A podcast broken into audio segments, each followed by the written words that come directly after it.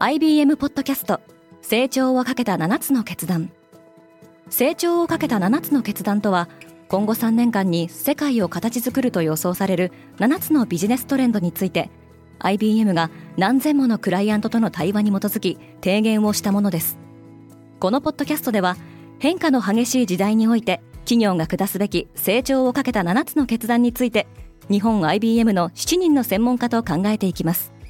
今お聞きのリスニングサービスにてぜひフォローボタンからフォローをお願いします。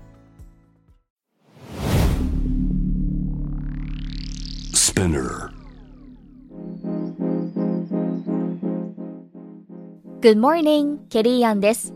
12月7日水曜日世界で今起きていること。このポッドキャスト Daily Brief では世界で今まさに報じられた最新のニュースをいち早く声でお届けします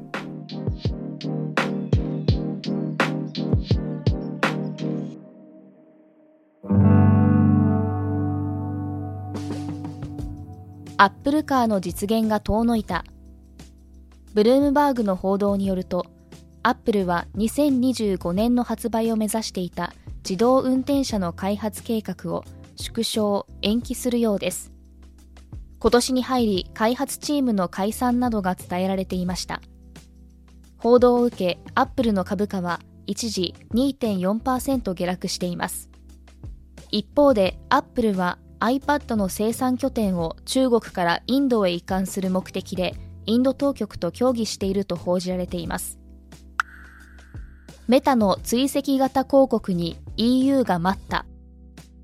ウォール・ストリート・ジャーナルによると利用者のネット上の行動を追跡して配信するターゲティング広告をめぐり EU のプライバシー規制当局がメタはユーザーに同意を強制すべきではないとする判断を下したとされています。この報道を受けてメタの株価は下落しました。一方でニュース記事の使用量をめぐって報道機関が IT 大手と団体交渉することを容易とするジャーナリズム競争保護法案がアメリカ議会で可決された場合メタは Facebook などのプラットフォームから記事を削除する可能性があるとしています。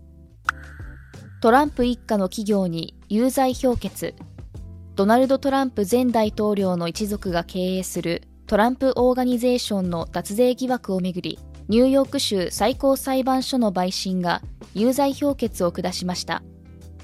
会社側は控訴する意向ですがトランプが出馬を表明している2024年の大統領選挙に影響を与える可能性があります。一方連邦議会選挙事件を調査している下院特別委員会のトンプソン委員長は事件の関係者を司法省に刑事告発する方針を明らかにしました。アルゼンチン副大統領汚職で有罪判決。アルゼンチンの元大統領で現在は副大統領を務めるクリスティーナ・フェルナンデスは2007年から2015年の間の大統領在任中の汚職容疑で有罪判決を受けました。公共事業を通じて10億ドルを横領したとされ懲役6年及び生涯にわたり公職に就くことを禁止される判決を言い渡されています。裁判中だった今年9月には支持者への挨拶中拳銃による暗殺未遂事件も起きていました。マスクのスタートアップに動物虐待疑惑。イーロン・マスク率いるニューラリンクが動物虐待の疑いで当局の捜査を受けているとロイター通信が報じています。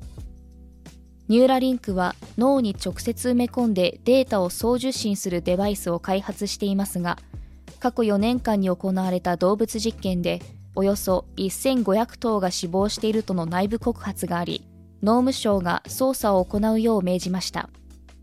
十分な準備をせず実験を行ったために多くの動物が犠牲になっており羊と豚猿だけで合わせて280頭以上が死亡しているようです。空の旅の需要が戻りつつある。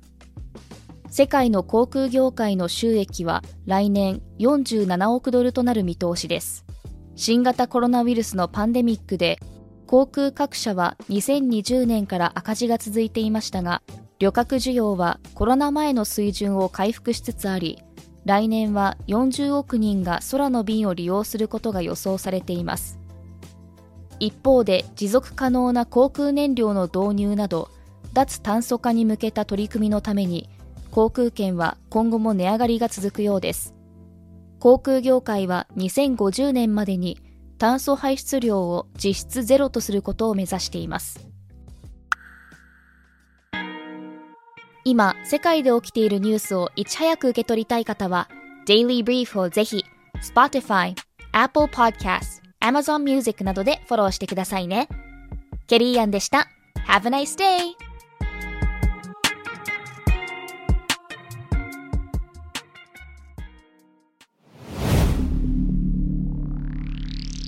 Spinner.